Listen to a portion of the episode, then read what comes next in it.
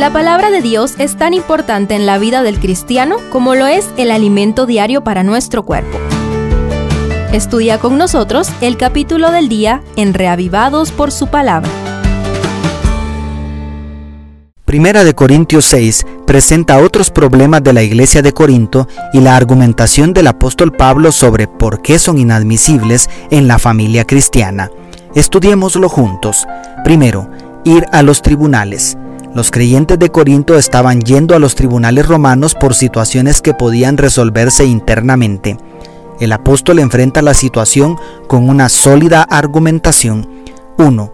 ¿Se atreve alguno de vosotros cuando tiene algo contra otro llevar el asunto ante los injustos y no delante de los santos? Declara el verso 1.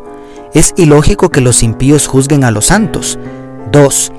¿No sabéis que los santos han de juzgar al mundo?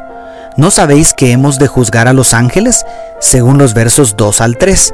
Entonces, ¿cómo podían ser indignos de juzgar las cosas pequeñas de esta vida? 3. ¿Por qué ponéis para juzgar a los que son de menor estima en la iglesia? Según el verso 4. Los judíos no permitían ser juzgados por gentiles, ni los militares por tribunales civiles. Los cristianos, con ideales de justicia mucho más elevados, no deberían buscar justicia entre los que no temen a Dios. 5. ¿No hay entre vosotros ni uno solo que sea sabio para poder juzgar entre sus hermanos? Siempre hay entre los creyentes personas iluminadas por el Espíritu Santo. 6. Un hermano pleitea contra otro hermano y lo hace ante los incrédulos. Ciertamente ya es una falta en vosotros que tengáis pleito entre vosotros mismos. ¿Por qué no sufrís más bien el agravio? ¿Por qué no sufrís más bien el ser defraudados? Según los versos 6 y 7.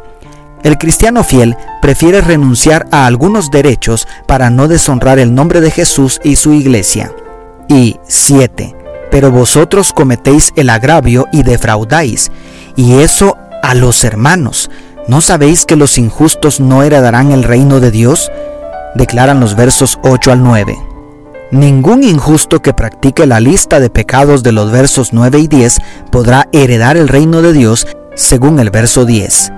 Corinto era la ciudad del pecado, pero sus feligreses ya habían sido lavados, santificados y justificados en el nombre del Señor Jesús según el verso 11. En todo caso, ir a los tribunales debería ser la última opción para resolver un conflicto entre hermanos. Jesús enseñó un camino mejor en Mateo 18, 15 al 17. Segundo, la inmoralidad sexual. A partir del verso 12 se ataca todas las desviaciones sexuales fuera del plan divino que abarca la palabra griega porneia, de donde se origina la palabra pornografía. La argumentación de Pablo contra una sociedad hipersexualizada es también categórica. 1. Todas las cosas me son lícitas, pero no todas convienen. Todas las cosas me son lícitas, pero yo no me dejaré dominar por ninguna, según el verso 12.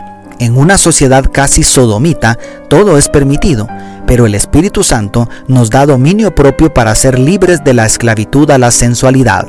2 pero el cuerpo no es para la fornicación, sino para el Señor, y el Señor para el cuerpo, declara el verso 13.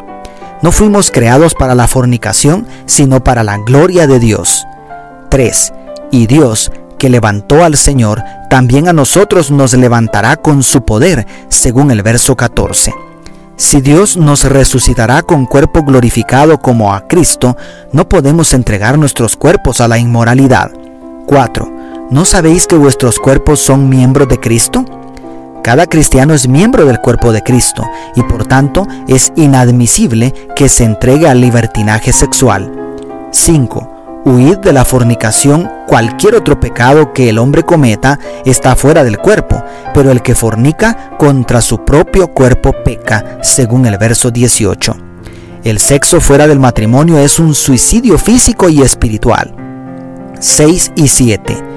¿O ignoráis que vuestro cuerpo es templo del Espíritu Santo, el cual está en vosotros, el cual habéis recibido de Dios, y no sois vuestros? Aquí hay dos poderosos argumentos más contra el sexo desenfrenado.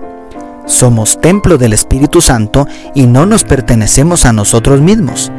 Para quienes creen que son un accidente de la ciega evolución, está bien que vivan su sexualidad como los animales, pero para quienes creemos que salimos de las manos de Dios y fuimos redimidos por la preciosa sangre de Cristo, el Espíritu Santo nos dice, pues habéis sido comprados por precio, glorificad pues a Dios en vuestro cuerpo, como dice el verso 20.